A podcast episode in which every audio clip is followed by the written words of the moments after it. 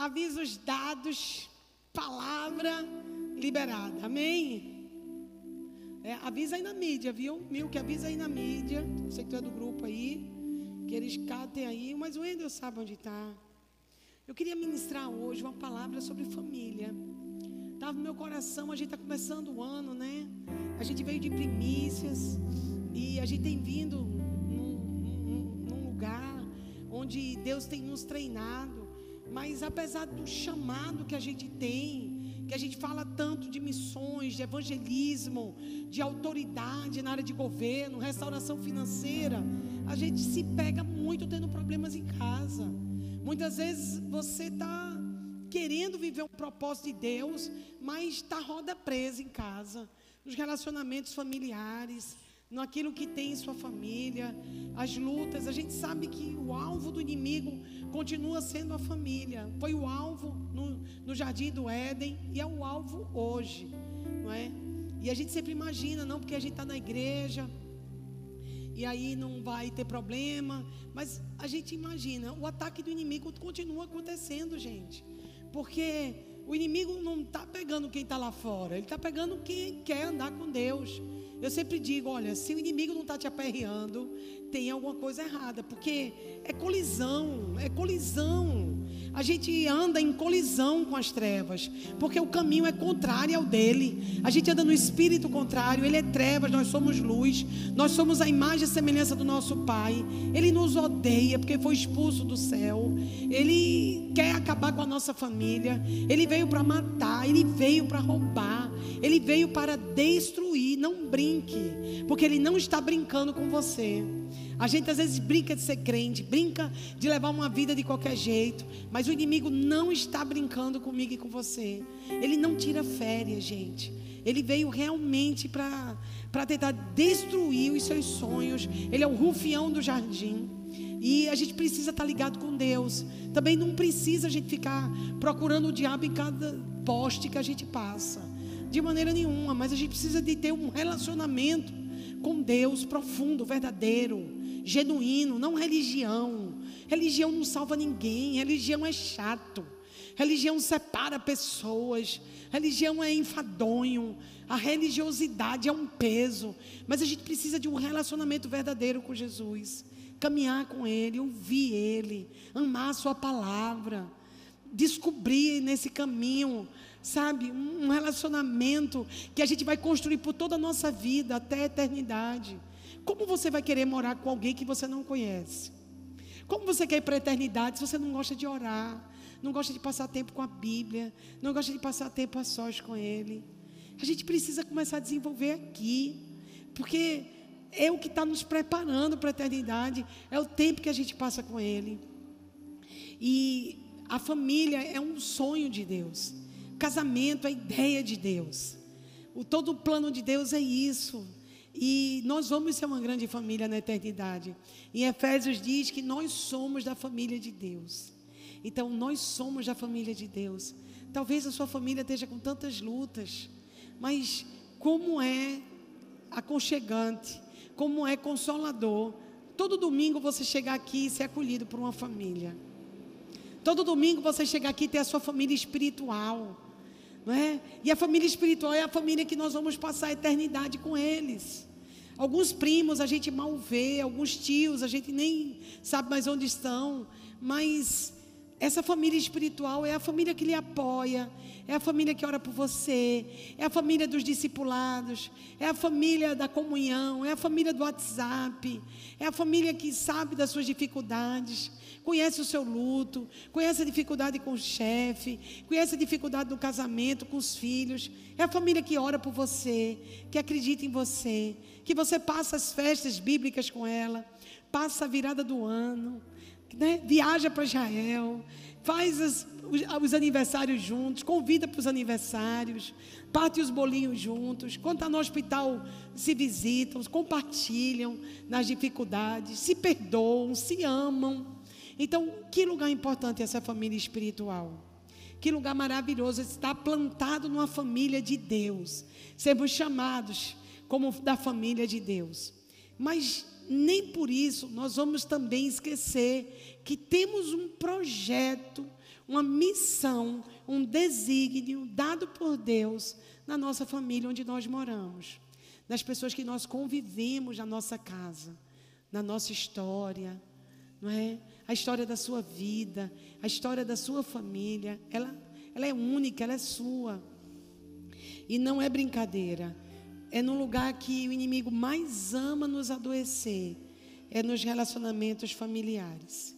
É o lugar onde o inimigo mais vai tentar te adoecer, porque uma família curada, ela produz, ela gera filhos curados e restaurados. E os traumas que você passa na sua família biológica são traumas que vai determinar a sua missão. O seu destino pode ser comprometido se você não for curado desses traumas. Eu creio que, que Deus, quando sonhou com a igreja, foi porque Ele queria nos curar dentro da igreja. O que eu mais amo na igreja é que eu vejo pessoas chegando aqui sem acreditar mais em família. E depois de um tempo eu vejo colocando fotos com pai, com mãe, com sobrinhos, é, tendo esse tempo, é, sendo restaurado com a sua linhagem, com a sua árvore genealógica. Então eu amo isso da igreja, porque a igreja faz a gente voltar a acreditar na nossa família. A gente é curado aqui para voltar lá e restaurar a nossa família biológica. A gente é curado aqui, a gente recebe as armas espirituais necessárias para a gente poder voltar para a nossa família. Se a gente for olhar para os homens e mulheres de Deus, a gente vai ver que muitos deles foram privados de conviverem com sua família biológica. A gente vê que Davi precisou se afastar do convívio com seus irmãos, porque logo jovenzinho ele foi morar na casa de Saul. A gente vê Daniel, ele foi vendido como escravo. Ele era de uma família de estirpe, uma família real. E ele foi tirado dessa família e colocado na Babilônia. A gente vê José, ele se afasta de sua família completamente. Ele volta a conviver com seu pai já perto da ida do seu pai. Mas foi uma grande restauração que Deus fez. A gente vê Esté, ela também não pôde conviver com a sua família. A gente vê Ruth, não se fala nada da família de Ruth. Ao contrário, a família de Ruth foi a família espiritual. A sogra que Deus deu a ela e uma família espiritual que ela conheceu, porque ela era moabita. A família é, de Ruth não era de homens e mulheres que eram adoradores. A gente vê Abraão, deixou sua parentela, depois precisou deixar o seu primo, e ele precisou conviver longe também de toda a sua casa, porque ele veio de uma terra do U dos caldeus, que era uma terra de idólatras. E Deus disse a Abraão: sai da tua terra, da tua parentela, que eu vou te mostrar uma terra nova. Depois de um tempo, Deus também ainda tirou o parente que andava com ele, porque não tinha a mesma devoção que ele. Então a gente percebe que, de diversas formas, é, Deus às vezes nos separa da nossa família biológica, porque Ele quer tratar conosco. Ele quer levar a gente para um nível de intimidade, para a gente se libertar das vãs tradições herdadas de nossos pais.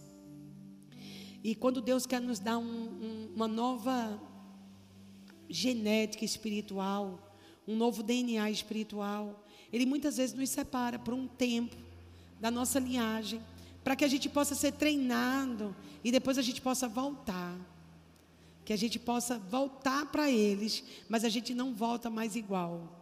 É, José precisou não ter mais temor dos irmãos, né? José aprendeu a viver só. Ele aprendeu a viver longe dos irmãos, porque Deus queria gerar em José algo que, se ele continuasse convivendo com a família, ele não ia ter. Às vezes Deus nos separa por isso. Ele quer conversar com você, dar um DNA da sua família espiritual para que você depois volte para sua família e você possa resgatar a sua família. Porque muitas vezes você não está fazendo bem à sua família. É, às vezes você está junto deles, mas você não faz diferença na vida deles. Às vezes você está longe deles e está fazendo diferença na vida deles. Às vezes a relação é doentia, convive muito, mas ninguém se edifica. Ninguém faz bem espiritualmente um ao outro. Não é porque você convive com a pessoa todo dia que você faz bem a ela. Às vezes é uma relação doentia. Às vezes é uma relação que você tem que não há crescimento espiritual. Onde você só conta dias mas você não acrescenta sabedoria aos dias. Salmo 90 diz: Ensina-me, Senhor, a contar meus dias de tal maneira que eu alcance um coração sábio. Às vezes a gente convive muito, mas a gente não tem muita influência espiritual na vida das pessoas. Às vezes acontece isso também com os nossos irmãos em Cristo. A gente está tão acostumado a conviver com eles que o ciclo de conversa é o mesmo. O nível de conversa não cresce espiritualmente. E isso às vezes é prejudicial. Quando a gente espelha muito na vida do outro. Geralmente a gente anda com pessoas que a gente se espelha nelas. Isso é a teoria perigosíssima da conspiração do familiar. Você vai acabar convivendo com pessoas e procurando pessoas para conviver que se pareçam com você. O grande problema é que às vezes Deus quer nos afastar um pouco de pessoas que são como espelhos para nós, que elas elas acabam fortalecendo áreas de nossas vidas que são fraquezas, que a gente precisa mudar. E algumas pessoas que nos repelem, algumas pessoas que nos chocam, algumas pessoas que às vezes até nos irritam, são geralmente as pessoas que Deus, muitas vezes, quer que a gente comece um novo relacionamento, a gente comece um novo nível de atividade espiritual com aquela pessoa, por quê? Porque ela vai dar para a gente características que a gente não tem. A teoria da conspiração, gente, hoje, no mundo de hoje, é a gente andar com os iguais. É a gente sempre procurar pessoas que pensam como a gente, que agem como a gente, que falam como a gente, e a gente acaba se tornando muito homossexual. Porque o que é que faz filhos? É a diferença do homem e da mulher. O que é que gera filhos? Né? O, o homossexual não pode gerar filhos, porque eles são iguais. Então eles não podem gerar fruto. O que que Deus faz também com a gente nos relacionamentos? Ele muitas vezes, ele vai nos tirar de pessoas que estão iguais a gente, para que a gente possa dar fruto. Então, ele começa muitas vezes a trazer para as nossas vidas um nível de pessoas diferentes, dentro da própria comunidade espiritual, da família espiritual, que vão nos desafiar para a gente poder produzir fruto, para que a gente possa produzir frutos diferentes. Então, talvez esse ano Deus esteja colidindo com a gente, né? Que lindos, vieram para o culto, foi? Parabéns. Ou foram, foram todos expulsos da sala? O que foi isso aqui? Não, não posso nem expor os bichinhos assim. Eles estão preparados para assistir o culto, não é isso? Que lindo, amém. Sejam bem-vindos, viu? Glória a Deus. Amém. Amém. A Ele. Sejam bem-vindos e abençoados. Vocês são amados e especiais. Amém. Temos que lembrar, gente, me lembre de quando começar o culto, a gente voltar a orar pelas crianças, tá? A gente precisa voltar a orar, não é? Hã? Pois é, a gente acabou por causa daquelas situações, a gente tirou, mas eu creio que a gente tem que voltar antes do culto orar, não é? Pelas crianças, vamos fazer isso. Próximo domingo me cobra, tá? Não deixa passar batido isso não. Vamos fazer isso agora. Não deixar para amanhã não. Pai, nós te agradecemos pelos nossos filhos, pelas crianças da família 61. Senhor, obrigada, porque o Senhor está levantando uma geração de pastores, profetas, evangelistas, mestres, apóstolos. Nós te pedimos que o Senhor dê a coragem de Daniel a eles, a sabedoria, Senhor, de Paulo, a intrepidez de Débora, a realeza de Esther. Que eles sejam fortes, Pai. Eles estão para voltar às escolas. Eles estão para voltar às aulas presencialmente, alguns e outros já voltaram. Nós queremos te pedir, Senhor, que eles sejam guardados do mal, como o Senhor guardou, Pai, as crianças no Egito. Guarda nossas crianças, Pai. Em nome de Jesus, nós te pedimos uma intimidade profunda contigo, com a tua palavra. Nos ajuda como pais, tios, tias, avós. Ah, Senhor, nos ajuda a entender a nossa responsabilidade. Que duas horas por semana não é o bastante para fortalecê-los. Que eles precisam de mais. Nos ajuda os cultos, Pai, familiares. Os cultos à noite com eles antes de dormirem. Senhor, em nome de Jesus. Pesa no coração dos pais a responsabilidade que eles estão criando homens e mulheres para o reino. Nós clamamos, fortalece esses pais, os desafios que eles estão passando, socorre-os. Obrigada, Senhor, pelos pastores das crianças que tem nessa casa. Eles não são só professores, eles são pastores, eles pastoreiam, eles não entretem, eles fortalecem.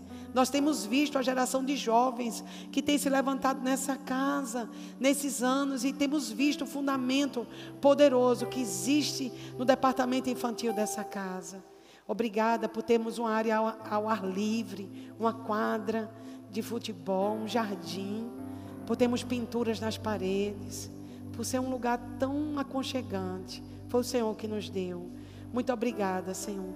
Que eles se sintam felizes, amados e acolhidos que seus pais tenham equilíbrio, graça e favor, que não falte o alimento, o alimento físico, o alimento espiritual. Protege, Senhor. Manda também, Pai, provisão para os pais comprarem material escolar. Toda a provisão que os pais estão precisando agora. Envia, Senhor. Porque eles são teus e a educação deles vai ser para honrar o teu nome aqui na terra. Que haja uma ampla provisão vindo para os pais agora, para pagar escolas, matrículas, para pagar faculdade, para pagar cursos, para pagar material. Senhor, nós clamamos, clamamos, Senhor, porque sabemos que o Senhor é um Deus que provê, um Deus de toda provisão, um Deus que nos sustenta, que nos ampara. Por acaso um filho pedindo a você, pai, um pão, você dará uma pedra, dará uma cobra? Não. O Senhor sabe dar boas coisas a seus filhos. Nós estamos esperando em Ti, Senhor os avós que estão aqui também, os amigos, que tem pessoas da família que estão precisando de um milagre para os filhos estudarem. Nós queremos declarar que essa noite, que essa noite vai vir socorro do alto, que vai vir uma provisão sobrenatural para que eles possam estudar e serem protegidos da influência da Babilônia e do Egito, em nome de Jesus. Amém. Glória a Deus. Então, família, a gente percebe que Deus muitas vezes ele está olhando para as nossas vidas e dando o que a gente precisa. Às vezes um afastamento, às vezes chegar perto. A gente só precisa estar aberto para mudanças. A gente jamais deve se fechar num lugar onde a gente só se move de um jeito. Às vezes Deus quer alargar suas tendas e você muitas vezes está num relacionamento onde só está espelhando, onde não está crescendo espiritualmente. Eu quero te desafiar a você olhar para o seu relacionamento, tanto em casa quanto na igreja. E se você está sendo uma bênção nesse relacionamento, se você está sendo aquela que dá água, como Rebeca deu água ali para aquele parente, água para camelo, ela se dispôs a ter trabalho, a dar água para camelo. Então, esse é um ano da gente olhar de quem eu bebo água e quem eu dou água. Então, de quem eu estou bebendo? De quem, de quem é a pessoa que tem vindo água para a minha vida? Essas águas são limpas. Essa pessoa está frutificando. Essa pessoa está mudando. Essa pessoa está tendo um crescimento espiritual. E eu, e eu? Eu estou fazendo isso também.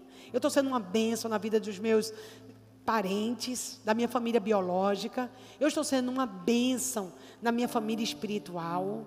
Eu sou uma bênção na igreja, na casa de Deus, né? A palavra do Senhor diz: ser tu uma bênção. Então a gente precisa ser uma bênção. A gente precisa ser uma resposta de Deus para nossa família. Talvez você diga, eles só me procuram quando estão com problemas. Gente, eu não conheço uma pessoa melhor para resolver problema do que crente. Os crentes foram colocados na terra para resolver problemas. Todos os crentes que a gente vai olhar as histórias deles na Bíblia, eles resolveram problemas. Abraão resolveu o problema, Isaac resolveu o problema, Jacó resolveu o problema, Esther resolveu o problema, Débora resolveu o problema. todo crente, ele tem um chamado de resolver problema. Então nunca reclame quando as pessoas procuram você para você resolver problema, porque todo servo e serva de Deus é um resolvedor de problemas. Então por isso que a gente é uma bênção, porque a gente tem solução. E quando a gente não tem, a gente ora para ter, né? A gente diz, olha, eu não sei o que eu posso fazer por você. Alguns momentos da minha vida, a pessoa me contou uma coisa tão difícil que eu tive vontade de chorar. Aí eu choro e digo, a gente vai orar junto para descobrir em Deus o que é que a gente vai fazer. Mas uma coisa eu sei: se Deus plantou você aqui, aqui tem solução para você. Se Deus colocou você nessa casa, Deus sempre supre o que as ovelhas precisam. Os discípulos estavam pensando em se livrar das ovelhas, porque não tinha comida para dar a elas. E Jesus disse assim: Dê você mesmo de comer a eles. Olhe, se bateram na sua porta, é com você a solução. Se chegou até você o problema, é com você a solução. Se você viu, você é parte da solução. Então, a gente precisa ter esse entendimento. Se Deus deixou eu saber, é porque Deus vai me dar a solução. Deus vai me, me ajudar a ser parte de resolver isso. Então, eu creio assim, que quando Deus planta a gente nessa casa, tudo que eu preciso está aqui. Eu não preciso de lugar nenhum, eu preciso entender que Deus vai suprir cada uma das minhas necessidades nessa casa: de afeto, de amor, de solução de problemas, de amigos, de todas as áreas que eu preciso, e toda provisão. Deus dá a casa que Ele nos coloca. Dentro da sua casa tem provisão para você também, da sua casa biológica. Tem provisão para a sua vida nessa casa. Talvez você esteja olhando com olhar de mágoa. E o olhar de mágoa é um problema. Porque quando a gente está magoado, a gente não vê nada bom naquele lugar. Quando a gente está triste com o lugar e a gente não perdoa, tudo que a gente vê dali a gente acha ruim. A gente não gosta. Mas Deus quer curar a gente nos lugares. Ele não quer simplesmente que a gente saia do lugar. Isaac podia ter ficado muito triste. Porque quando ele herdou do pai dele, ele herdou só poços entupidos. Olha que triste, uma herança de poços entupidos. Não é? Foi o que Isaac herdou. Mas sabe o que Deus fez com ele? Não deixou ele para outro lugar. Disse para ele ficar ali, que Deus ia dar uma solução para ele. E Isaac obedeceu Deus. Isaac aprendeu que na vida nós temos dificuldades, lutas para que a gente muitas vezes alcance aquilo que Ele nos prometeu. Não é porque Deus fez uma promessa para a gente que vai ser fácil. Não, gente. Deus faz promessas para nós que exige de nós perseverança, obediência, humildade, mansidão, os frutos do Espírito, até a promessa se cumprir. O lugar que Deus lhe deu não é fácil, mas Ele lhe deu. E Ele vai lhe dar capacidade para você desentupir os poços. E quando ele começou a desentupir poços, primeiro deu uma discussão. Depois teve uma contenda. O primeiro poço e o segundo foi Sitna e Ezequiel. Todos os dois falam confusão e discussão. Foi o que aconteceu para Isaac, mas ele continuou, ele não desistiu. Por quê? Porque quando a gente tem uma promessa, a gente não desiste quando tem dificuldade. A gente persevera. Tem luta, casa de todo mundo tem luta, viu gente? Casa de todo mundo tem dificuldade, não tem pão quente todo dia na padaria, não. Tem luta, tem dificuldade, tem dias difíceis, mas ele perseverou. E por ele ter perseverado, Deus levou ele para Reobote, que é chamado lugar espaçoso da promessa, e ali fluiu água. Então, às vezes, família, tudo que vocês herdaram da família é poço entupido. Mas, por favor, continue, porque tem um Reobote para você. Não desista dos poços da sua família. Não desista tem Reobote em cada uma da família. Porque a ideia de família é a ideia de Deus. E se você está na sua família e você está aqui essa noite, ou está ouvindo essa palavra, é porque Deus está confiando em você, ser o Isaac da sua família. E sabe como é que Isaac venceu o poço entupido? Rindo. O nome Isaac quer dizer riso. Então Isaac teve um bom humor e um otimismo para esperar as vacas ruins passarem, dificuldade passar, o vendaval passar, a tempestade passar, até chegar um tempo bom. Provação, gente, é como um remédio. A gente tem que virar a bula a caixa para ver a, o prazo de validade. Provação tem prazo de validade.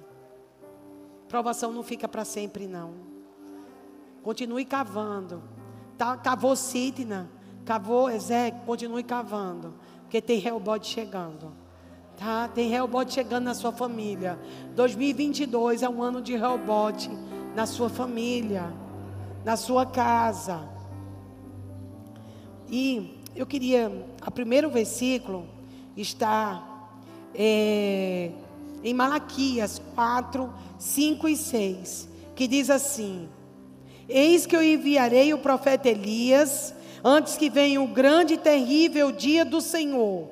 Ele converterá o coração dos pais aos filhos e o coração dos filhos a seus pais, para que eu não venha e fira a terra com maldição. E depois disso, a Bíblia silenciou por 400 anos. E depois disso, não houve mais nenhuma palavra nas Escrituras por 400 anos. Então ele disse que antes que viesse o grande e terrível dia do Senhor, haveria os pais se converter o coração dos filhos e os filhos converter o coração dos pais. Porque Deus deu essa palavra no intervalo, não é, bíblico de 400 anos. Primeiro, o Antigo Testamento é a história do pai. O Novo Testamento é a história do filho. A gente começa o Antigo Testamento falando tudo que o pai fez. O pai criou a terra, o pai diz: haja luz. O pai era a voz para o mundo.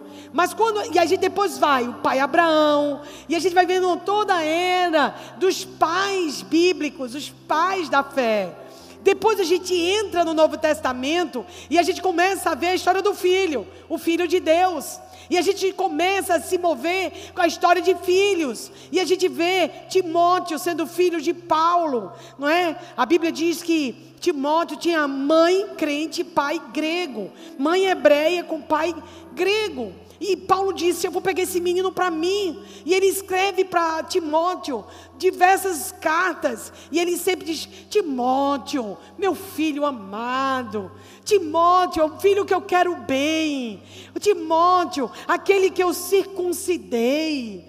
Então a gente vê Paulo trazendo o filho para um seio apostólico e profético, para ele cumprir o destino dele. Paulo entendeu que Timóteo não tinha um pai que precisava. Paulo entendeu apostolicamente que Timóteo precisava de um pai que o apontasse, que o empoderasse, que mostrasse para ele o alvo. Isso é casa apostólica. É interessante porque o Novo Testamento é história de filhos, um filho rebelde que deixa o pai e abandona a casa do pai. E ele vai embora da casa do pai. E ele pega herança desse pai. Um filho saqueando o pai. Um filho roubando a herança do pai. Um filho que pegou a herança antes do tempo. Não estava maduro ainda para ser enviado. Não é? Essa questão de querer tanto ser pai. Que não completa o tempo que precisa para ser filho. Porque tem um tempo certo da gente ser enviado como filho.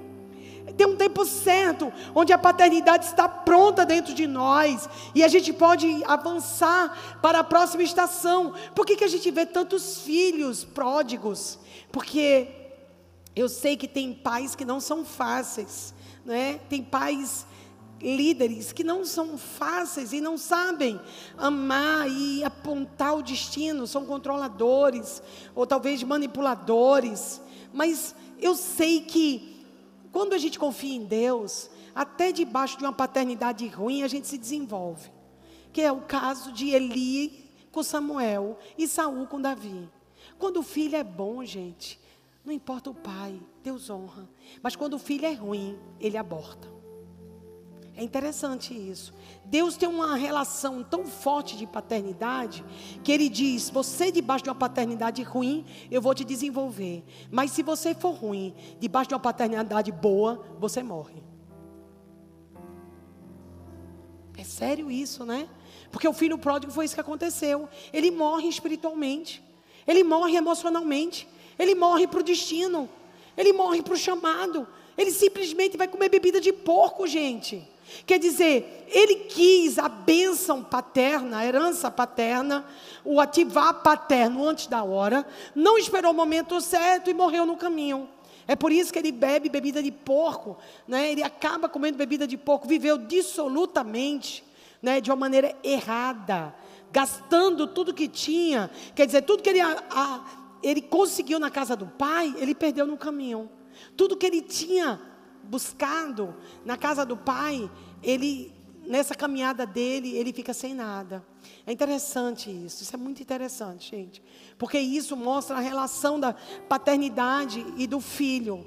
Então, a Bíblia, ela ela está nos convidando à, conversão do coração dos pais aos filhos e dos filhos aos pais. O que é conversão? É convergir é passar na mesma linha. Efésios 1:10 diz que quando chegasse a plenitude dos tempos, nós convergeríamos em Cristo Jesus todas as coisas. Então, quando você tem um ponto e você passa todas as linhas sobre esse mesmo ponto, ali você tem uma convergência.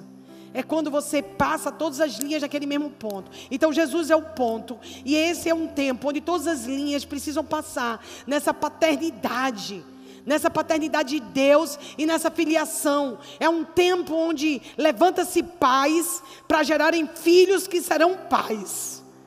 Levanta-se pais que vão trazer cura para filhos, porque filhos curados serão pais no mesmo patamar, no mesmo DNA, no mesma poção, na mesma entrega. E Deus está levando a gente para uma cura. Uma cura porque nós chegamos na casa do Senhor muitas vezes feridos na paternidade, feridos. Nossa, ele fecha o tempo todo.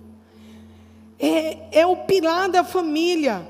E a gente precisa entender que a paternidade é um pilar para sua casa e para sua família. A paternidade é um lugar que ele precisa ser restaurado e cuidado na sua casa. Se a gente tivesse dimensão do valor da paternidade dentro das casas, a gente iria orar muito mais pelos pais, pelas famílias.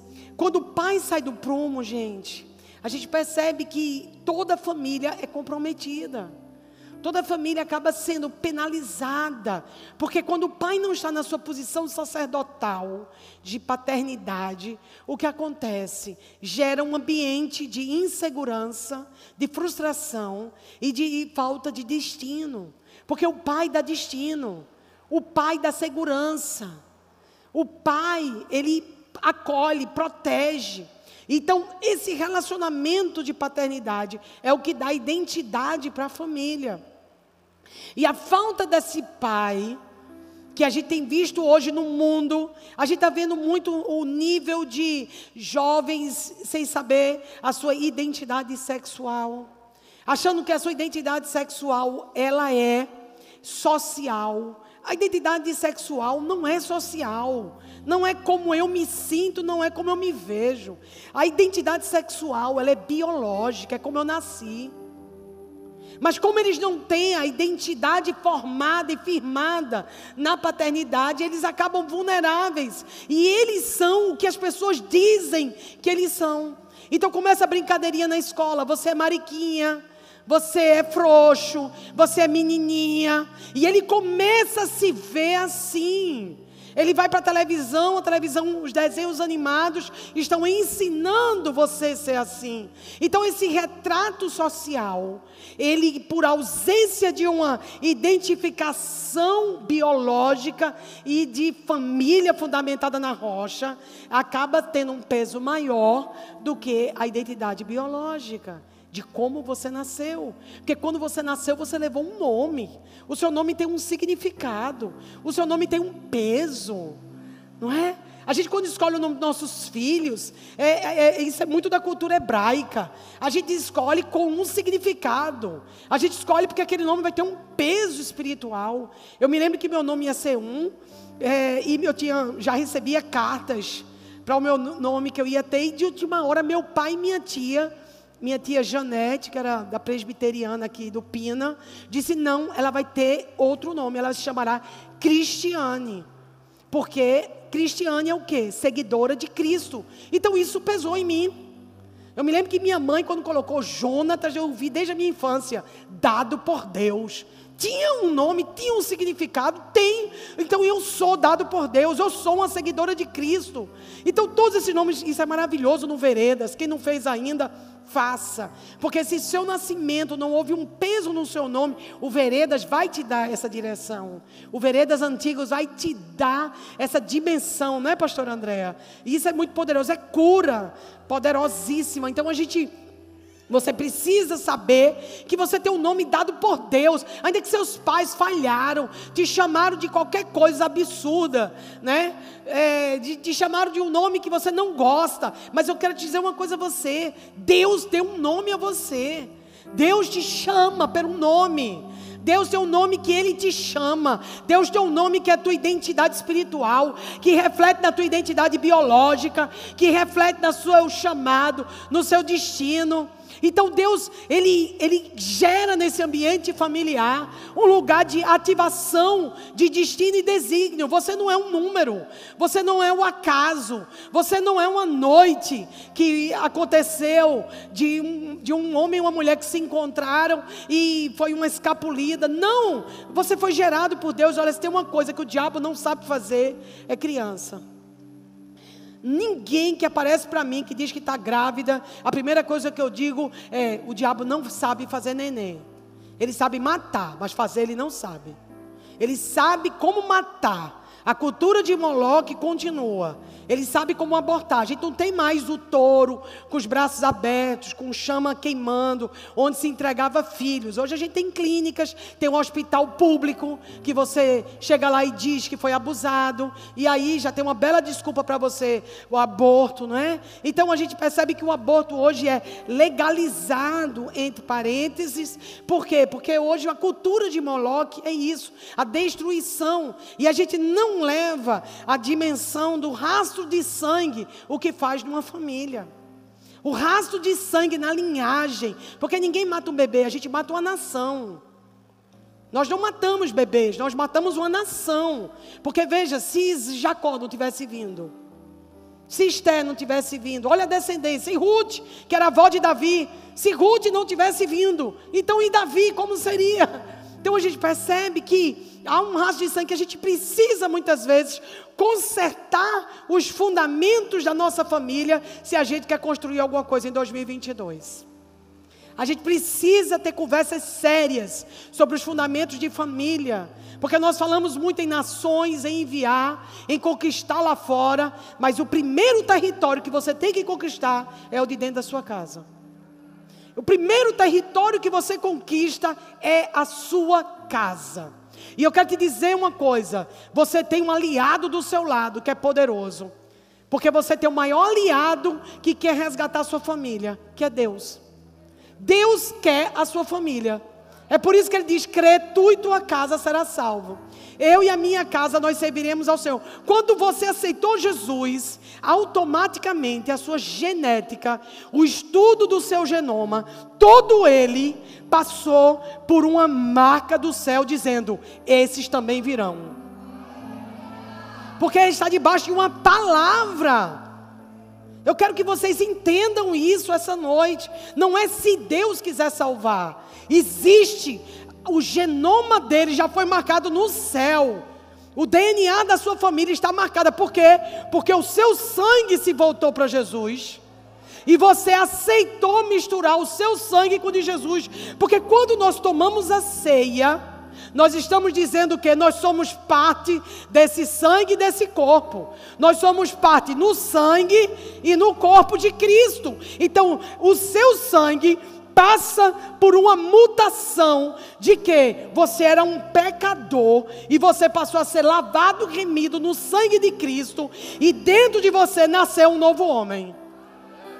É por isso que Nicodemos perguntou como nós podemos nascer de novo. Eu posso voltar para o ventre? Ele não estava entendendo, porque as coisas de Deus se discernem espiritualmente. E ele estava dizendo: é necessário nascer de novo, é necessário você ser uma nova criatura, é necessário esse corpo que é velho, esse que é que é esse velho homem vai morrer e vai nascer um novo homem aí. Por quê? Porque está provado que uma pessoa que se converte, ela passa com uma mudança, e ela não passa só numa mudança espiritual, ela passa numa mudança total. Ele começa a se movimentar diferente, ele pensa diferente, o corpo reage diferente, ele começa a ter uma nova visão, ele começa um novo comportamento. Então, gente, não é só uma área da sua vida que se converte, se converte espírito, alma e corpo. Você é regenerado. O que é regenerado? Você recebe uma nova genética espiritual que vai atuar em você, que o Espírito Santo faz de você o templo e ele passa a morar em você. As suas emoções, que é a sede da sua alma, o seu psique, as suas emoções, as suas lembranças, tudo em você passa por um processo de santificação que vai levar toda a sua vida, porque salvação é instantânea, santificação é processo, ok? Você aceitou Jesus hoje, instantaneamente você está salvo. Se morrer hoje, vai ser salvo. Mas você vai continuar com hábitos antigos, com hábitos que precisam ser vencidos através de processos de santificação. E também você tem um corpo que é o lugar onde o Espírito Santo de Deus habita. É a casa dele, é a morada dele. É por isso que a gente precisa ter cuidado nesse corpo. É preciso que a gente tenha cuidado como a gente vai usar esse corpo, para não usar para dissolução, para destruição. Tanto é que Paulo diz que quando um homem se envolve com uma prostituta, ele se torna um com ela. O que ele está dizendo? Que ele se associou ao pecado daquela mulher. E aquele corpo que era para ser santo passa por um processo de destruição. Gente, a gente não tem nenhuma dúvida que o pecado mata, né? A gente sabe de onde vêm as doenças que matam, as doenças venéreas. De onde vêm todas as doenças? Vem da onde? Vem da abertura para o pecado. Todas as doenças que a gente vê, elas são portas abertas que nasceram de quê? Do pecado do homem. Então, o salário do pecado sempre vai ser a morte. Então a gente precisa, como povo de Deus, família de Deus, entender que Deus tem um plano para nossa família, e Deus tem uma palavra para nossa família, e tem um decreto para nossa família que Ele quer ver cumprido, que Ele quer ver isso estabelecido. Quando você adora, está provado que as pessoas que têm fé, pessoas que oram e pessoas que adoram, não é adorar assim, sabe, gente, ouvir adoração, não. É gente que canta mesmo, tá? Gente que abre a boca no chuveiro, feito Tiago lá em casa. Tiago toma banho, quem já viu Tiago tomando banho sabe. É louvor de primeira. Ele trabalhava na cultura inglesa, todo mundo já conhecia que ele chegava já adorando, cantando. Bem, Deus quer isso. Por quê? Porque está provado que essa movimentação que a gente tem de meditação na palavra, de oração e de louvor, elas alteram as nossas células elas alteram positivamente. E a falta disso altera negativamente. Então, quando eu brinco com vocês dizendo, acordem suas células adoradoras, é que eu estou te convidando a ativar o seu corpo para você ter células adoradoras, porque elas contagiam o ambiente, elas influenciam o ambiente. É por isso que o contrário disso é a raiz de amargura que contamina uma casa inteira. A palavra do Senhor diz que a raiz de amargura contamina a sua casa. Então, quando Jesus ensinou sobre a casa construída na rocha e a casa construída na areia, eram práticas espirituais que diferenciam a casa de sucesso da casa da derrota, da casa dos vitoriosos, da casa dos destruídos, da casa de adoradores para a casa dos murmuradores. Gente, isso é tão sério, tão sério, que Jesus, quando foi fazer um milagre para levantar a filha de Jairo, Lá nos Hebreus, eles tinham mania, o povo judeu, de pagar pranteadores. Era comum, quando no processo de enterro, de velório, pagar mulheres pranteadoras. Então elas iam, sentavam lá no velório e começavam a chorar e gritar. E fazer gritos, clamúrias, e eles eram pagos para isso, porque pertencia isso ao ritual de morte. Quando Jesus entrou para fazer um milagre, sabe o que Jesus fez? Mandou sair os pranteadores. Sabe por quê, gente? Ele não pode fazer milagre na família onde tem murmuração. Jesus quer entrar na sua casa e fazer milagres na sua família, mas você precisa calar a boca dos murmuradores. E você não cala a boca de murmuradores dizendo que eles são murmuradores. Você cala a boca orando e adorando. Você ora na sua casa, você adora na sua casa. O que é que você está fazendo? Quando você começa a adorar na sua casa, você acorda de manhã cedo e você é o primeiro. Eu gosto de ser a primeira na minha casa a acordar. Eu gosto de ser a primeira a chegar na sala e já marcar meu altar. Chegar lá já adorar. Sabe por quê? Eu estou dizendo: quem vinha atrás de mim vai ter que vir no mesmo patamar. Vai ter que andar nesse nível. Vocês acham que é fácil a casa que teve cinco filhos, quando um estava bem, o outro não estava? Se eu esperasse estar bem, quando todos os meus filhos estivessem bem, eu nunca estaria bem. Porque casa com muito filho é assim, um está bem, o outro não está. Um tirou nota 10, o outro tirou um zero, né? Então é uma casa que tem muito movimento, não é? Uma casa que está ligada a igrejas, está ligada à igreja do Japão, está ligada à igreja da Alemanha, está ligada a isso, está ligada àquilo. E eu tenho que estar ligado a isso tudo? Não, eu tenho que estar ligado em Deus. Eu não tenho que estar ligada nas emoções. Porque um está animadíssimo com a igreja que comprou uma mesa de som. O outro está pensando em desistir. Um está maravilhoso e feliz. O outro está pensando em não aguentar mais a Alemanha. E a gente não pode ser fruto do que está fora. A gente precisa estar ligado no alto. Então, quando você acorda de manhã e já acende o um lugar de adoração, os demônios da casa já começam ter que sair. Não quer dizer que eu sempre tiro nota 10, mas é uma coisa que eu preciso perseverar. Cavar poços, cavar poços. Quando eu erro, peço perdão, volto para Deus e recomeço o processo. Não é? Por favor, eu gostava sempre de dizer quando a gente começou a igreja que em volta de nós existem várias placas amarelas, com aquelas de trânsito, com aquelas listas pretas e uma placa bem grande escrita assim: Tenha paciência comigo, estou em obras. A nossa vida cristã é isso, é constante obras. Aprendemos aqui, ali erramos de novo, para aprender. Estamos em obras, eu não fui ainda, eu não subi, então tenha paciência comigo. Se eu estou aqui, é porque a obra continua. Tenha paciência comigo, eu tenho paciência com você. Né? Você pode ter chegado 95% carnal, está 80%, já andou. Está 50% esse ano carnal, já andou. Tenha paciência, eu não sei tudo. É, a velha história do metrô, um rapaz senta, a moça senta do lado dele, ela vê ele comendo biscoito, diz: Nossa, que cara mal educado, está comendo meu biscoito.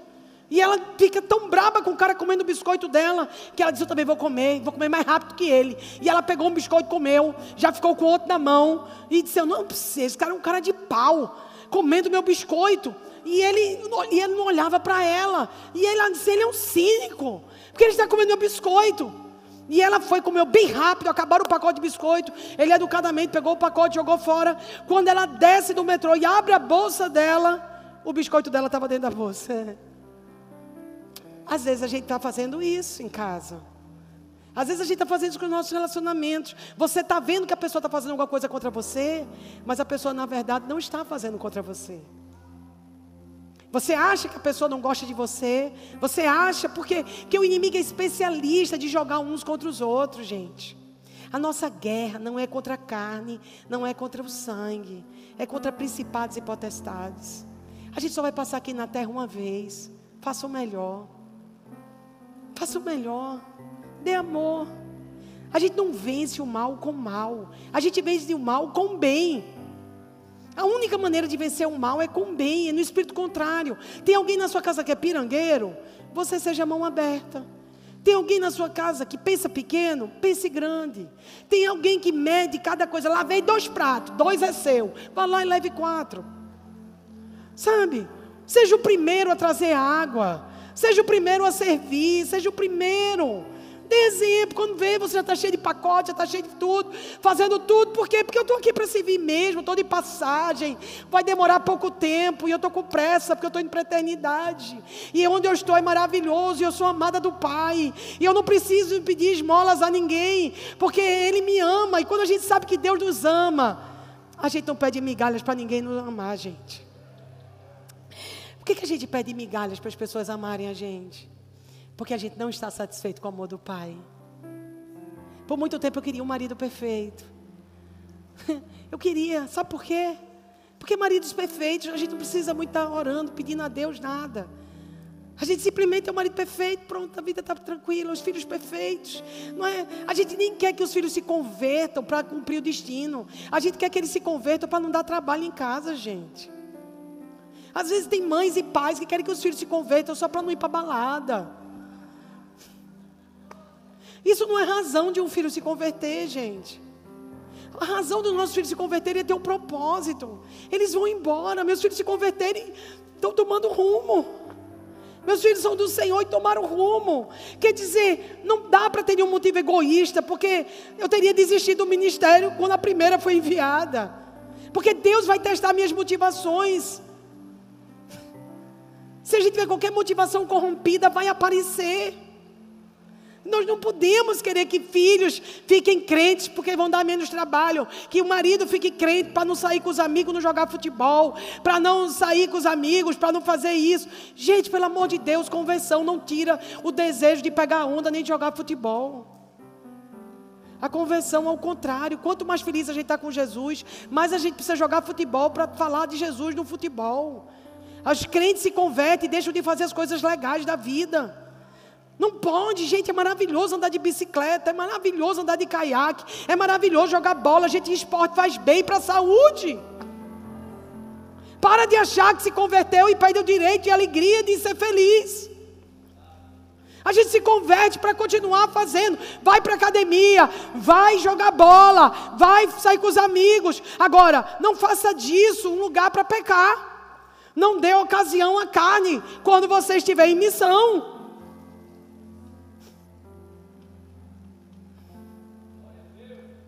E muitas vezes a gente quer que as pessoas se convertam para elas morrerem. Não, não, precisa mais se arrumar, não precisa mais passar um batom, não precisa mais. Eu sou de uma geração que, pelo amor de Deus, eu era de uma igreja que várias vezes as pessoas vinham e, e, e, oravam, porque não podia ver uma mulher de salto, uma mulher arrumada, uma mulher de roupa, sabe, arrumada, de batom, que já achava que não era crente. Graças a Deus que os anos passaram, 20 anos se passou, e vieram mulheres lindas, maravilhosas, pregando a palavra, arrumadas nos seus saltos, e pronto, ficou resolvida. Não é porque a gente é crente que vai usar a calcinha da vovó. Tem mulheres que se convertem, que coitados dos seus maridos. Tem homens que se convertem, meu Deus. E as mulheres já tiram todos, tudo que aquele homem gostava de fazer. Por favor, homens dessa casa, joguem bola, façam turnos de bicicleta, saiam de bicicleta, vamos fazer caminhada, vamos fazer trilha, vamos para cachoeira, vamos mostrar para o mundo que nós temos a luz. A Ele.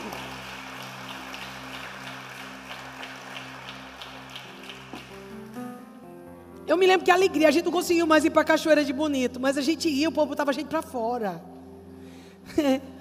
o povo que alvoroçou a terra chegou até aqui.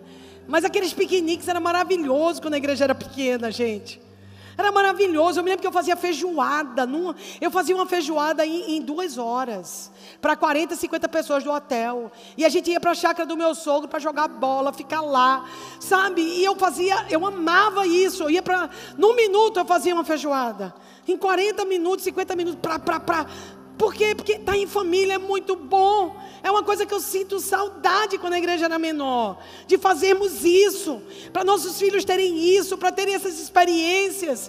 Para que eles saibam que é muito legal. Que é curado ser uma família feliz. Que é muito legal ser uma família de Jesus. Que é muito bom a gente ser uma família. Deus quer curar nossos traumas, sabe como? Não é só trancando você numa sala e você contando seus traumas. Deus quer curar seus traumas, te dando coisas boas nos lugares onde você sofreu. Salmo 90 diz que o Senhor nos dará um tempo de alegria pelos anos de sofrimento. Isaías 61 diz que Ele nos dará alegria, dará coroa de alegria em vez de cinzas. A palavra do Senhor diz que a gente vai restaurar os escombros da cidade onde fomos destruídos. Eu creio num Deus que Ele não só cura a dor, mas Ele nos dá algo no lugar da dor. Eu creio num Deus que Ele não só vai curar meu trauma de infância, o meu trauma paterno, o meu trauma materno, o trauma de relacionamentos, o trauma do abuso, mas eu creio num Deus que Ele, além de curar, Ele me dá uma bênção no lugar da minha dor. Eu creio num Deus que para cada vergonha nós exultaremos em dupla honra. Você não vai ficar o resto da vida contando o que o diabo tirou de você. Você vai contar o que Deus te deu, onde o diabo te tocou. Nós não vamos passar o resto da nossa vida chorando sobre as nossas perdas. Isso não é bíblico, gente. Nós vamos contar por aí tudo que Deus fez. Nós vamos contar o quem éramos e o que Ele fez por nós. Ruth não ficou contando que ficou viúva. Deus consolou ela dando um marido novo, gente, dando um filho. Sabe? Sara não ficou o resto da vida contando que ela demorou para engravidar. Ela não teve tempo de contar isso, porque ela estava correndo atrás de Isaac. Estava cuidando de Isaac, estava feliz. Sabe, Davi não ficou o resto da vida na caverna de Adulão, ele foi para o palácio. José não ficou na prisão, foi ser governador. Esther não ficou no harém, foi ser rainha. Eu sirvo a um Deus que vai dar a você, nas áreas de dor, nas áreas de perda, nas áreas de luto, nas áreas de sofrimento, vai ter porção dupla na sua vida, na sua família. O seu testemunho ainda não acabou. Não acabou, família. Não acabou. O seu testemunho não está pronto ainda. O seu testemunho ainda não está pronto. E quer saber? Não tente explicar para ninguém, não. Às vezes eu estava na prova e eu queria explicar porque eu estava na prova. Um dia Deus disse assim: Quem foi que te botou na prova? Eu disse: Foi o Senhor. Ele fez: Então pronto. Quando eu quiser tirar, eu tiro. Eu não vou. Eu ficava tentando explicar. Eu ficava tentando explicar minhas provas. Vem cá, é Deus que põe na prova, é Deus que tira da prova. Eu não vou tentar explicar Deus. Eu não vou tentar explicar o que Deus está fazendo na minha vida, sabe por quê? Porque nem eu entendo. Abraão andou sem saber para onde ele ia. Quando a gente obedece a Deus e a gente tem um propósito, uma missão, a gente não precisa saber para onde vai, a gente só precisa saber que a gente vai. Eu não quero um mapa. O mapa é com Ele. Eu não sei onde eu vou estar amanhã. Eu não sei o que Ele vai fazer comigo. Eu quero estar hoje aqui, pregando a palavra, queimando por Ele. Sabe, eu não tenho tudo que eu quero. Tem coisas, sonhos ainda que eu estou esperando acontecer. Tem coisas ainda que eu choro. Tem momentos que eu passo e eu lágrimas caem nos meus olhos sem eu nem imaginar, eu estou. Fofi olha para mim e fala: Meu Deus. Graças a Deus que eu sou casada com esse marido que me entende. Ah, quer dizer, eu acho que ele desistiu de me entender. Ele só me ama. Ele não me entende, mas ele me ama. Sem entender. Eu acho que casamento é isso. Né? Uma mulher cheia de defeitos, mas que ele ama. Não existe casamento perfeito. Existem pessoas que não vão desistir de se manterem casadas. Ele é uma Gamax mesmo. Você não tem que ficar o tempo todo querendo mudar o outro. Você só tem que dizer: nós vamos continuar até o fim. Você não vai mudar ninguém. Você não muda filho, você não muda sogra, você não muda marido. Aceita rápido que vai doer menos. Você não vai mudar as pessoas. Você vai tornar seu lar infeliz, querendo mudar as pessoas. Se Deus não muda as pessoas, você não muda. É Deus que pode mudar as pessoas. E até porque você quer mudar todo mundo, por quê? Por que, que você quer que todo mundo seja do jeito que você quer? controladora.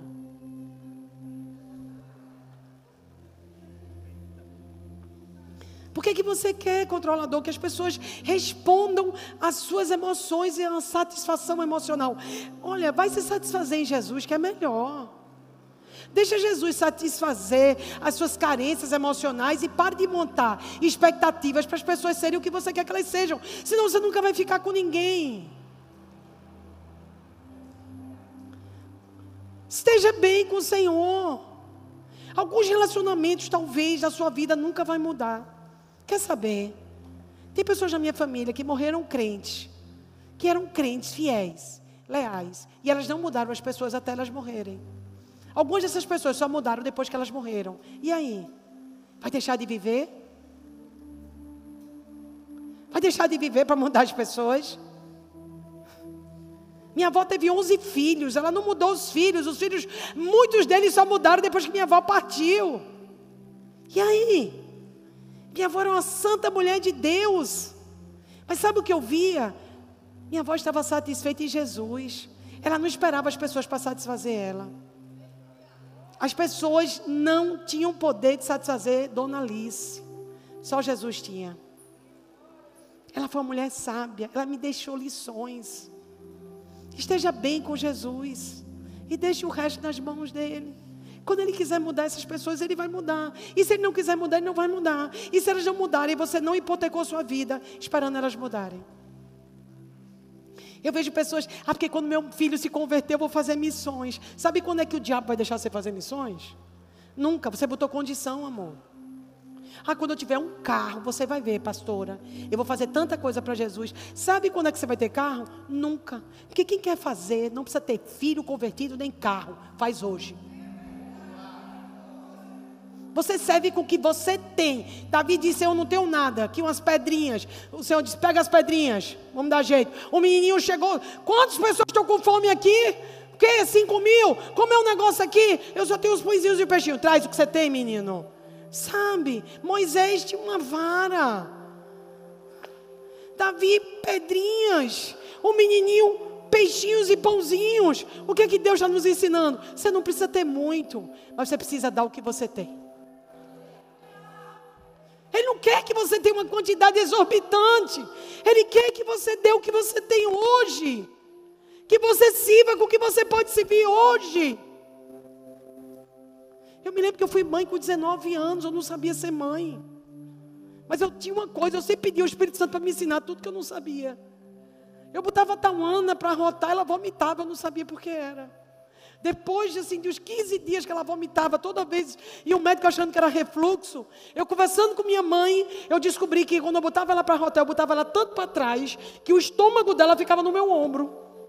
Então a menina com a barriga cheia, com o estômago no ombro, eu balançando, ela vomitava. Passei 15 dias para descobrir isso. Quando eu fui dar complemento, a tampinha do leite, eu não sabia que empurrava e ela crescia. Então eu não tomava leite ralo. Porque eu botava com a tampa sem crescer, sem botar o dedo na tampa. Então a tampa ficava com pouco leite em pó. Ela sobreviveu, é uma pastora, gente. Eu errei. Eu errei pra caramba. Mas Deus não conta com quem não erra. Deus conta com quem não desiste. Ele só quer que você não desista. Ele só quer que você persevere. Há um rebote para você. Há um rebote para você. Ainda que você esteja cavando, está entupido, não pare. Porque Deus faz história com quem não desiste. Pessoas que gostam de fazer tudo perfeito do primeiro, deixa eu dizer, você é perfeccionista e orgulhoso. Pessoas que dizem, ah, não gosto de fazer não, porque eu só gosto de fazer o melhor. Eu só faço se for certo. Eu não gosto de tentar porque eu não gosto de errar. Gente, precisa de libertação, isso, viu? Antes de eu fazer um bolo bom, eu só leio um bocado de bolo. Antes de eu fazer o melhor filé que prendeu o fofinho, eu errei um bocado de carne.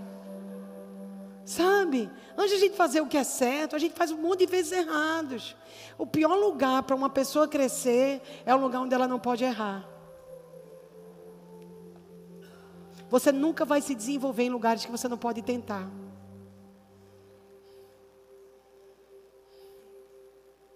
Esses protótipos de meninos, jovenzinhos aqui da igreja, vão dar maravilhosos maridos. Eu vejo assim, ai, porque, gente, eu já vivi isso. O que importa é o fundamento, o fundamento é bom, o edifício vai ser bom. Vai dar maravilhosos maridos. Essas meninas vão dar maravilhosas esposas, gente. O melhor está aqui. O melhor está aqui. É o fundamento. É o fundamento. O querer e o efetuar vem do Senhor.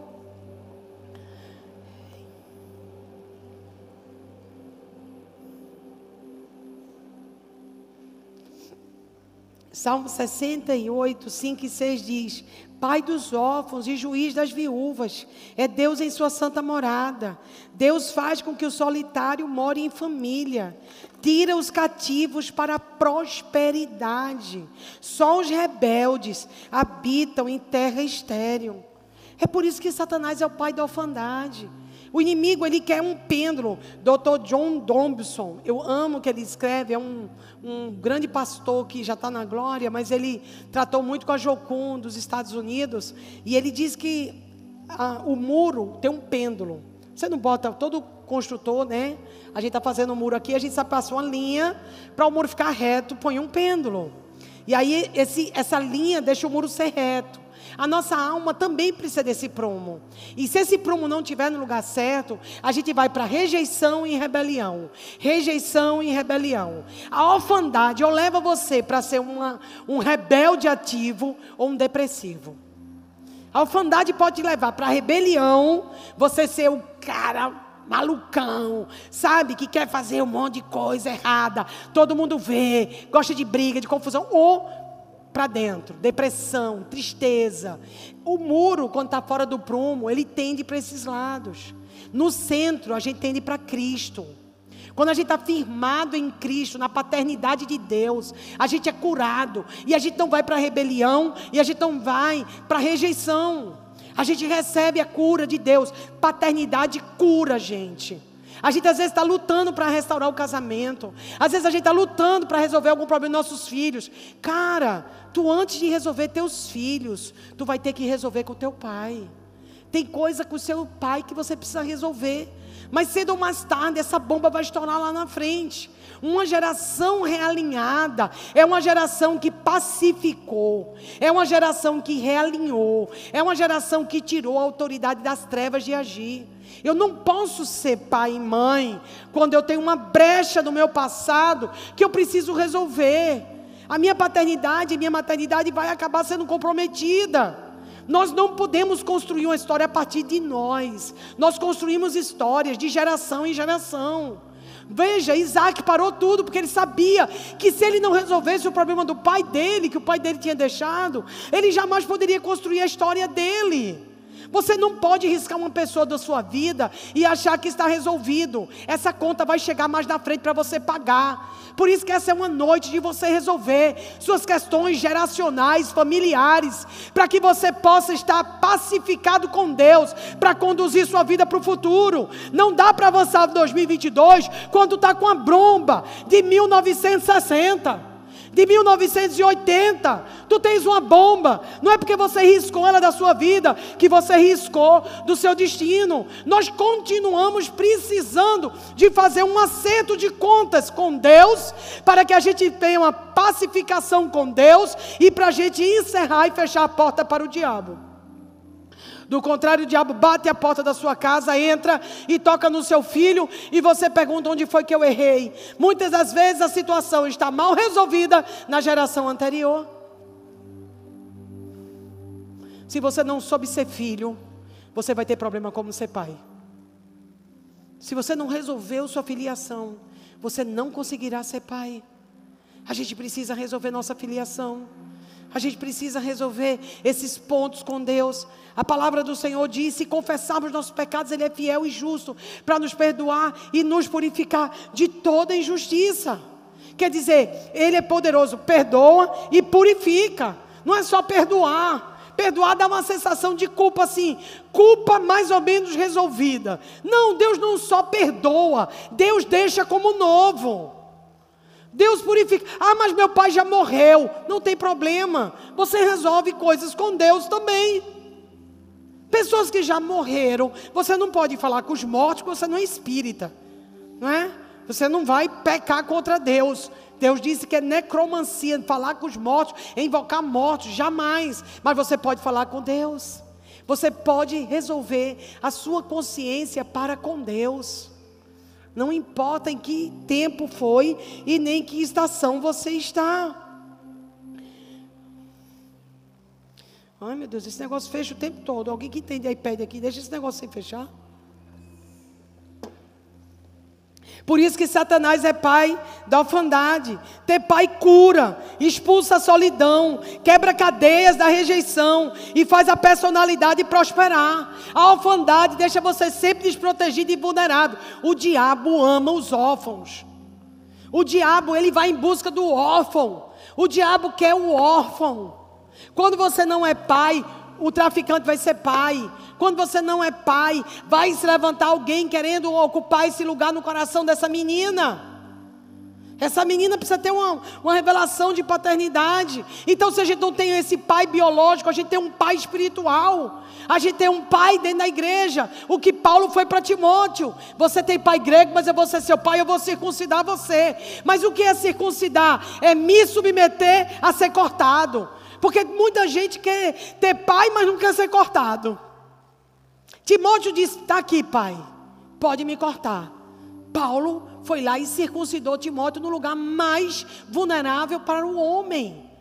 Ele precisava, por quê? Porque ele aceitou o corte da carne e ele pôde se tornar filho no espírito. Porque a atividade na carne revela o espírito. Toda atividade na carne é para revelar o espírito. Se a pessoa tem a submissão, se a pessoa tem o desejo de ser filho, Hoje a gente é uma geração que a gente quer ter um coach, mas a gente não quer ter pai, não, gente. Porque o coach vende o programa para você, você paga dinheiro nesse programa e você vai procurar ter um destino na sua vida pelo projeto coach. Mas o coach não se envolve com você, não chora a morte da sua família, não resolve o problema da sua esposa, se você brigar, não cuida dos seus filhos, não. Você comprou um programa de coach. Você vai prosperar. O resto eu não quero me envolver com você. Eu quero o seu dinheiro e você vai me dar o seu dinheiro e eu vou dar a você um programa para você prosperar. Gente, isso não é igreja. Igreja é paternidade. Igreja é correção. Igreja é estar tá junto. Igreja é se envolver. Igreja é chorar junto. Igreja é conhecer sua sogra. Igreja é conhecer seu pai. Igreja é conhecer a dor. A igreja é conhecer a luta que seu filho está dando. Você não está num pacote de coaching. Você está na casa do Senhor. A gente precisa ter envolvimento. A gente precisa ter envolvimento. A gente não pode entrar na igreja e ser sócio de uma igreja, de um programa de coaching. Isso não é discipulado. A gente vai ter muita surpresa sobre a eternidade. Tem muita gente com programa bom para como se virar na terra, mas não tem nenhum programa como ir para a eternidade.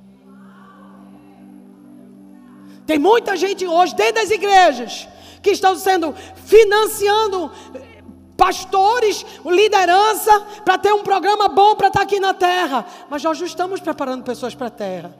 Nós estamos preparando pessoas para a eternidade. E, por sinal, preparar para a eternidade e preparar para a terra.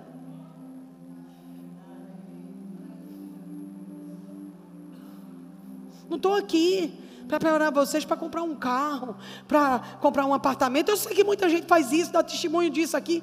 Glória a Deus, mas o nosso maior preparo é a gente ser a imagem e a semelhança de Cristo.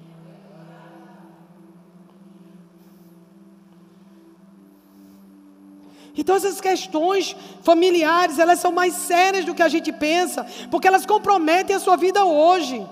Elas comprometem. Então, é, a, a paternidade cura. Nós precisamos, para que isso aconteça, é, enfrentar a rebelião e aceitar a paternidade de Deus que nos cura, ou a gente precisa resolver a situação da rejeição, para que a gente possa desarmar o sistema de maldição instalado na nossa linhagem.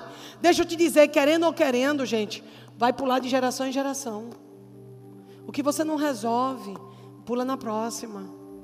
As coisas que eu conquisto, Sabe o que está acontecendo? Meus filhos não precisam matar os gigantes que eu já matei. Minha filha foi para Campinas, começou um discipulado em casa, virou uma igreja que já tem dois cultos no domingo, porque não cabe mais.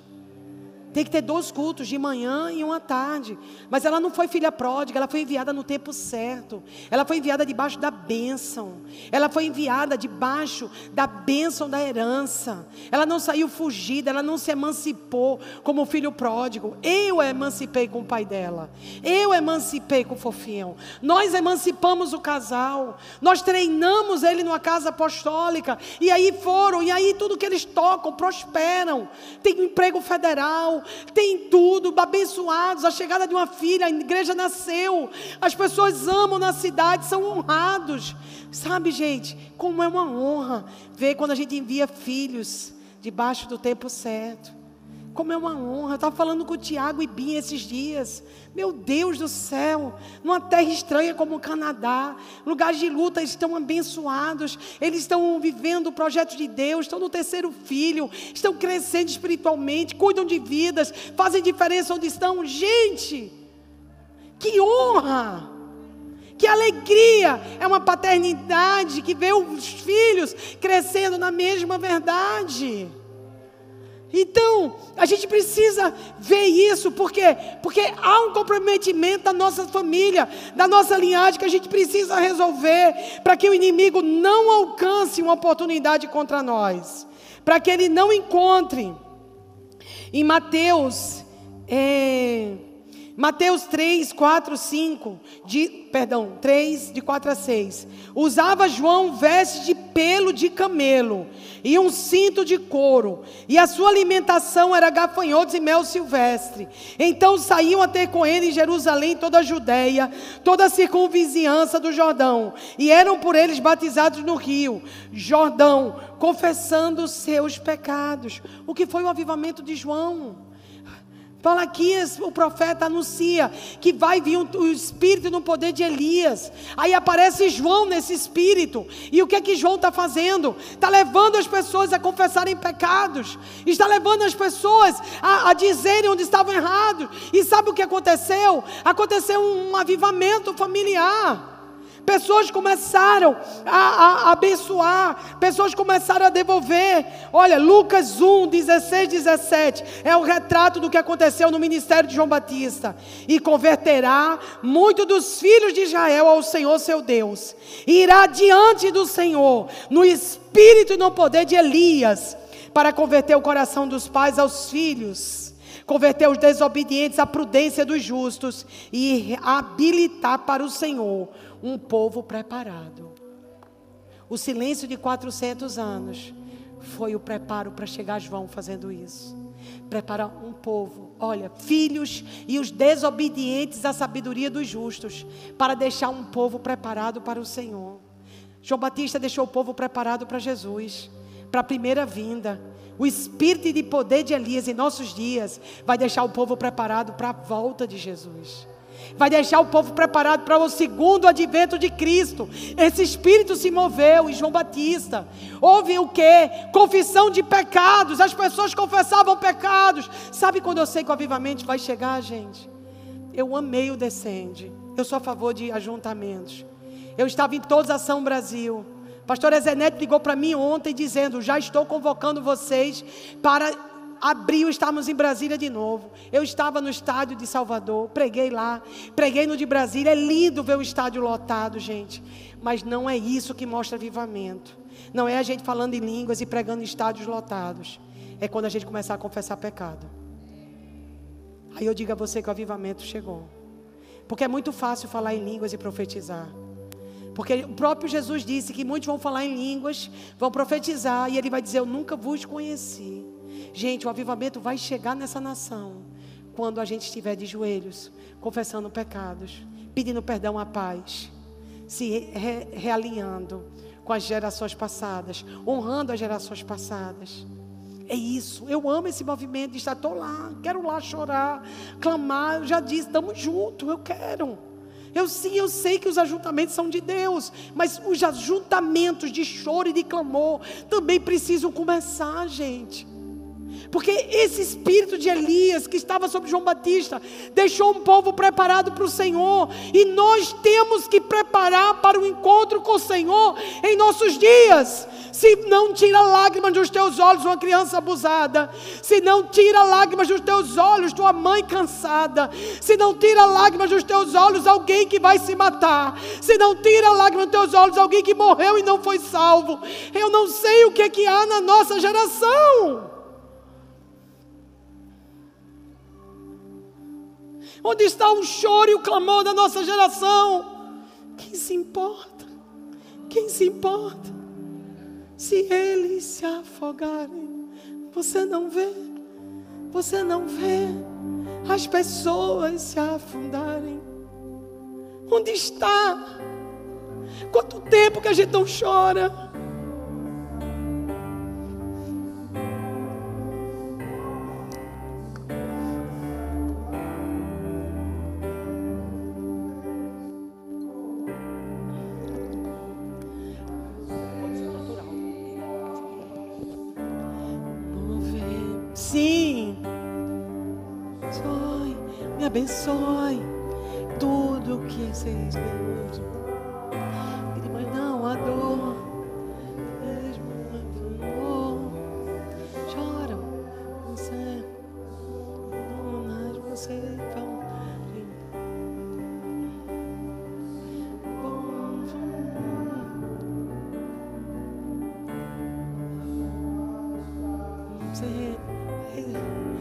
Minha música.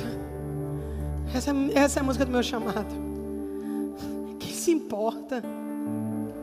Quem se importa? Se eu estou tendo um sucesso, você acha que o plano de Deus é a gente ter sucesso e os outros terem fracasso? Você acha que o plano de Deus é a gente ver as pessoas se afundando na depressão, nas drogas, se afundando e a gente achar que está tudo bem? Não, nós estamos amortecidos e eu tenho medo do dia que a gente vai passar dessa anestesia, essa anestesia doentia essa anestesia doentia de uma vida de sucesso, a custa de não ter choro, não ter clamor, de não nos movimentarmos na igreja que ele chamou. João Batista, quando aparece, ele está preparando uma restauração familiar. Nós não vamos às nações, Deus botou a gente em casa em 2020 para dizer: conserta primeiro a tua casa, conserta primeiro Tu não honra pai e mãe, está querendo ir para a África para reproduzir isso na África. Tu não honra teus líderes, tu não honra teus pastores, tu usurpa da igreja e tu queres ser enviado.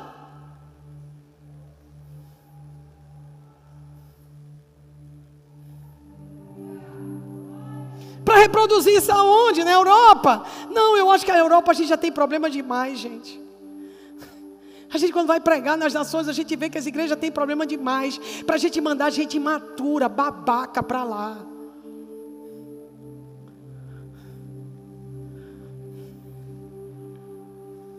A gente precisa começar da nossa casa. A gente está precisando olhar no olho dos nossos filhos, olhar no olho do nosso marido, olhar no olho da nossa esposa, olhar no olho da nossa avó. A gente está precisando, sabe, se movimentar, dizer: vó, eu vou lavar os pratos hoje, vou, eu vou levar o carro na oficina com você, sabe, filho, eu vou assistir o seu jogo, eu vou participar do seu jogo, eu tenho aliança com você, filho, eu não vou me separar da sua mãe, eu não vou ser um egoísta, eu vou ficar com ela, eu vou proteger ela, porque eu vou proteger a nossa casa casa, filha, eu estou com você. Homem nenhum vai postar a mão em você. Eu estou do seu lado. A gente precisa firmar os compromissos com eles antes que o mundo firme. A gente precisa dizer a eles. A gente precisa amá-los. A gente tem que amar nossas filhas antes de elas serem amadas numa cama de motel. Elas têm que ter certeza que o pai que elas têm em casa ama elas, com 30 quilos a mais, com 100 quilos a mais, mas ela é amada do papai. Que ela não precisa ser um modelo do Instagram, um modelo para satisfazer anseios sexuais de tarados de plantão. Os nossos filhos precisam saber eles precisam ter uma identidade firmada em Cristo, não enquanto ele tira na nota da escola. Os seus filhos não precisam ser dez em tudo, eles precisam ser de Jesus. Você nunca sabe o chamar de seus filhos o que vai ser. Não exige a perfeição para satisfação emocional de sua carência mal resolvida. Queira filhos para amar. Queira filhos para amar com suas limitações. Queira filhos, ame seus filhos, ame sua esposa, ame o seu marido, ame seus avós, ame seus tios, esteja presente, ame, ame os irmãos da igreja, esteja presente na vida deles, esteja lá quando eles precisarem, os console, vão para os velórios, esteja presente, não deixe essa bomba de pandemia repetir a história de 2020 e atrasar você de novo. Pessoas vão morrer porque vão morrer, o vírus está aí, daí? Se nós passamos em 2020, vamos passar em 2022. Show!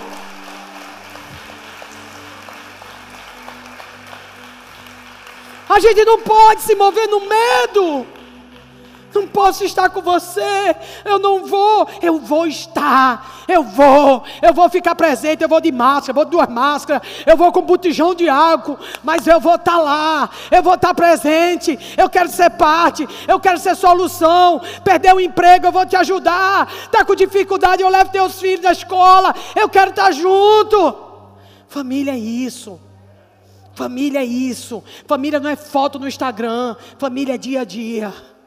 Família é o que você é para o outro. Não veio para a igreja, liga. O que é que você tem, irmão? Está precisando de ajuda? O que é que está acontecendo? Vou orar por você. Família é isso. Ah, mas tem um monte de defeito. E daí? E daí quem não tem defeitos? E quem não tem defeitos? E quem não tem lutas? O mundo vai ver que a gente é diferente. Porque a gente não desiste um do outro. O mundo vai ver que a gente tem Cristo, porque a gente não desiste um do outro. As ameaças vão continuar. O inimigo vai continuar, gente, vai piorar as coisas. Mas aqui vai ter uma glória maior. A paternidade de Deus vai nos sustentar vai nos sustentar. Se não é essa ameaça, ou foram outras ameaças de pandemia, era gente que queria matar a gente, era gente que queria fechar a igreja, era gente que queria nos calar, era gente que queria nos perseguir, era gente com inveja. Passou tudo isso, passou a pandemia e vai passar o que vier, porque Jesus é por nós. Quem será contra nós? Nós não vamos retroceder precisa de ter um corajoso na sua casa. E o crente é você, meu irmão. Seja o corajoso da sua família.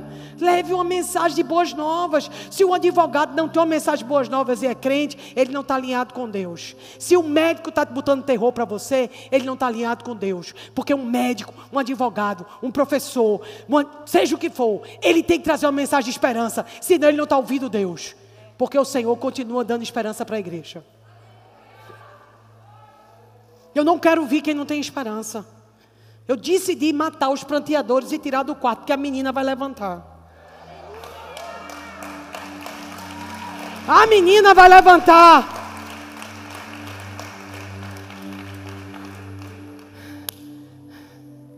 A gente precisa vencer as estruturas de pecados não confessados. Tiago 5,16 diz: Confessai, pois, vossos pecados uns aos outros, e orai uns pelos outros, para serem curados. Muito pode, por sua eficácia, a súplica de um justo. Gente, sabe o que é que o bicho cresce? É a gente esconder ele. A gente não pode esconder, a gente não pode ter pacto com o diabo, gente. Tem crente com pacto com o diabo. Quem sabe que isso aconteceu? Só eu, Deus e o diabo. Eu não quero ter pacto com o diabo, não. Não, eu preciso confessar, eu preciso chegar para o pastor e dizer: me ajude, eu estou enfiando o pé na jaca, está difícil. Sabe, eu tenho pessoas da minha vida que eu presto conta. Louca fosse eu de não ter pessoas para prestar conta da minha vida. Tem que ter alguém que você vai prestar conta da sua vida. Essa é coisa não é da sua conta, não é para quem é cristão, gente. Não é da sua conta, não existe dentro da igreja. É tudo da nossa conta, porque pecado de um é pecado de todos aqui. A vitória é de todos, o pecado é de todos, tudo aqui é de todos, o pão é dividido para todos o suco é multiplicado, tudo aqui é para todo mundo. Como é que chega na sua vida não é da sua conta? Então você não é da igreja. Porque não existe vida solitária dentro do corpo de Cristo. Nós estamos ligados. Já pensou minha perna querer ir para lá e meu braço para cá? É impossível. Eu tenho que ir onde o corpo está indo. Ele precisa responder o cabeça. Precisa estar junto, preciso responder o cabeça. Então é sim da conta. Nós somos membros uns dos outros. Você é parte disso. Não deixe o inimigo te isolar. Toda vez que o, o, o, quando tem o pastor com as ovelhas, o lobo vai atacar a ovelha, ele isola ela, tira ela do rebanho. Ovelha fora de rebanho é jantar de lobo. Deixa eu te dizer, querido. De igreja tem luta sim, tem dificuldade, eu não vou te enganar não. Do mesmo jeito que a sua família biológica tem luta. Mas eu quero te dizer que não existe outra maneira da gente subir para a eternidade e para o céu, se a gente não tiver inserido dentro da igreja. Não existe corpo fora do corpo de Cristo. Não existe membro fora do corpo. O membro fora do corpo apodrece e morre. Estamos juntos. E a melhor forma de manter nossa humildade é conviver com os defeitos uns dos outros. A gente fica humilde, amoroso no instante. Provérbios 28, 13. O que encobre suas transgressões jamais prosperará, mas a que confessa e deixa alcançará misericórdia. Quer ver uma coisa crescer? Esconda. Quer ver resolver com o diabo? Traga para a luz. O diabo não aguenta a luz, querido. As áreas de sua vida que você está precisando de conserto, traga para a luz. Tem áreas que você viveu com seu pai, com sua família, que está precisando de cura, porque é uma cura na sua vida acontecendo. Vai curar seus filhos, vai curar seus netos, vai curar as futuras gerações. Eu não estou dizendo que a gente não vai ter problemas, tem problemas, mas não tem maldição. Não tem, sabe, um cão encangado em tudo que acontece. Que a família não prospera, a família não é feliz, a família não, não vive o propósito de Deus. Gente, a gente precisa romper com isso. O que tiver embaixo do tapete tem que ser tirado para você viver um 2022 de milagres. Está escondendo um lixo embaixo do tapete, varrendo a casa redondo. Casa só se varre quadrado, minha filha. Casa não se vai redondo, não. Deixa para lá. Não quero tocar nesse assunto. Isso é orgulho. E o diabo ama morar em orgulhosos. Porque a queda do diabo não foi porque ele queria fazer alguma coisa contrária a Deus. Foi porque ele queria ser Deus. E todo mundo que quer ser Deus acaba se endemoniando. Você quer ser Deus em alguma área da sua vida? Autossuficiência, orgulho não é? a gente acaba endemoniado. Não dê lugar ao diabo, não se endemonie. Mantenha-se limpo. Salmo 32, 3 e 5. Enquanto eu calei meus pecados, envelheceram os meus ossos, pelos meus constantes gemidos todos os dias, porque a tua mão pesava dia e noite sobre mim, e o meu vigor se tornou em sequidão de estio. Confessei-te o meu pecado e a minha iniquidade não mais ocultei. Disse: Confessarei ao Senhor as minhas transgressões, e tu perdoaste a iniquidade do meu pecado. A paternidade de Deus cura a nossa paternidade falha.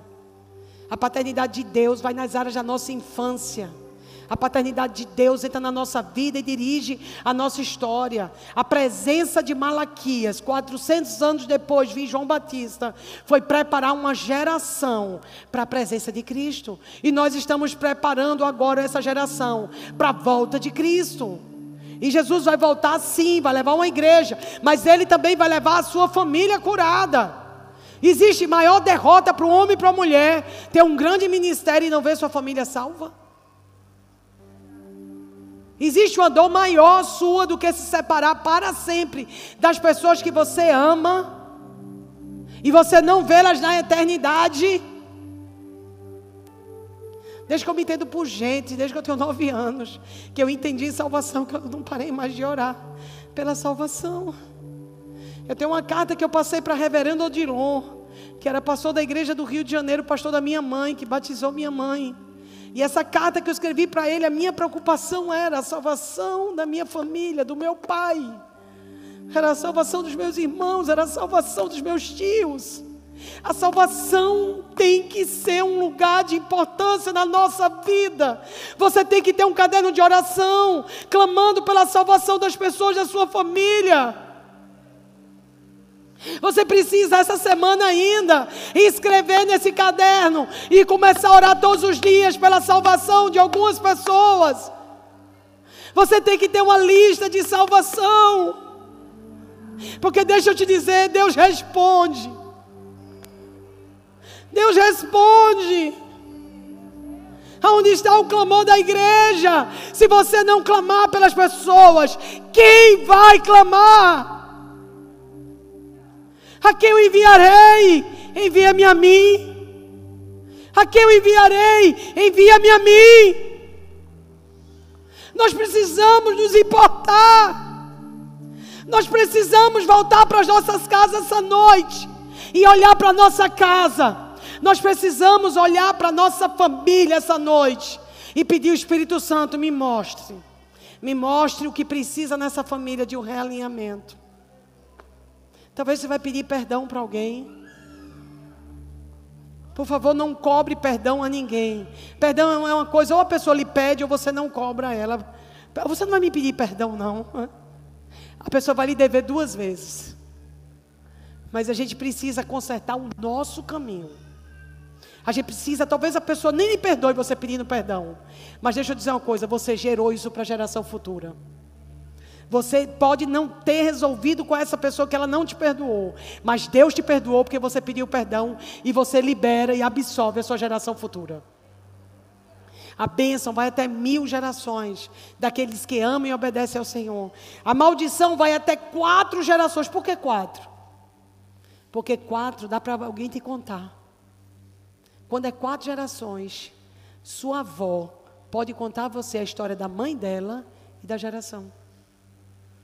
Quantas vezes eu sentei com minha avó e escutei histórias? Quantas vezes eu sentei com a minha avó e identifiquei as coisas? Eu não sabia, mas ela estava me preparando. Você precisa trazer um realinhamento da sua família hoje. Você precisa descobrir que existe uma paternidade espiritual dentro da casa de Deus para você, através da casa apostólica, que pode sim você ser um Timóteo para um Paulo. Você pode não ter sido abençoado no seu lar biológico, mas o seu lar espiritual vai te abençoar essa noite. Você pode não ter sido reconhecido e amado como você deveria ter sido, é, como era o plano que Deus tem para nós. O inimigo sempre vem como rufião do jardim. Mas eu quero te dizer que, como casa apostólica, você é amado e aceito. Você é escolhido. Deus tem um propósito para você. Deus ama você e quer que sua casa e a sua família prospere. Deus quer que você escreva uma nova história em 2022. Não é porque uma coisa começou errada que ela precisa terminar errado. Não é porque uma coisa foi ruim que ela vai ter que ser sempre ruim. As três áreas de, fundamentais de paternidade na sua vida é identidade. Ter pai dá a você uma identidade. Porque dá a você o destino. A paternidade também dá uma segunda coisa a você: relacionamento. A paternidade põe você dentro de relacionamentos prósperos que vão fazer você ser amado, aceito, para você cumprir o seu destino. E a paternidade também dá a você herança. É a capacidade de frutificar e uma vocação para você poder frutificar naquilo que Deus lhe chamou. Identidade, relacionamento e herança. Eu queria que, por favor, ai, obrigada pela foto. Eu acho que todo mundo precisa disso. Uma mão mais forte que segure a sua. Todos nós precisamos de alguém que nos segure nos momentos difíceis. Todos nós precisamos de alguém mais forte do que nós mesmos. Todos nós precisamos de alguém que acredite na gente quando a gente não acredita mais. E a paternidade de Deus faz isso. Talvez você não vá conseguir isso na sua família biológica, mas você pode apaziguar as emoções da sua família biológica. Você pode chegar para eles e dizer: Eu os perdoo, está tudo bem. Eu os amo. Eu quero estar aqui para ajudar. Eu quero ser parte da solução. Eu não quero ser mais uma pessoa para cobrar. Se você tem pessoas na sua vida que os cabelos ficaram brancos e elas estão com a fisionomia de cansada e abatida depois dessa pandemia, deixa eu te pedir uma coisa. Não pede mais nada dessas pessoas. Alivia o caminho para elas. Pare de cobranças. Simplesmente passe por elas e dê um beijo na cabeça. Diga, vai ficar tudo bem. Por favor, amadureça nessa pandemia. Cresça. Não peça nada mais a eles. Só diga: Eu estou aqui. Eu quero ajudar. Visite uma tia. Visite sua avó. Lave um pouco de pratos. Compre uma palma de banana. Faça um bolo. Passe na portaria e deixe um presente. Não seja parte do problema seja parte da solução para o que estão com as almas angustiadas. Apazigue o seu passado e siga para o seu futuro. A paternidade de Deus vai trazer para você isso: identidade, relacionamento,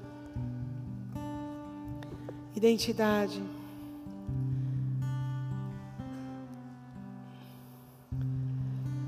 Identidade relacionamento e herança. Mateus 5, 9. Bem-aventurados, pacificadores, porque serão chamados filhos de Deus. Bem-aventurados, pacificadores, porque serão chamados filhos de Deus. Se do lar que você saiu não houve uma paternidade bem resolvida, seja o pacificador desse lar, para você se tornar filho de Deus.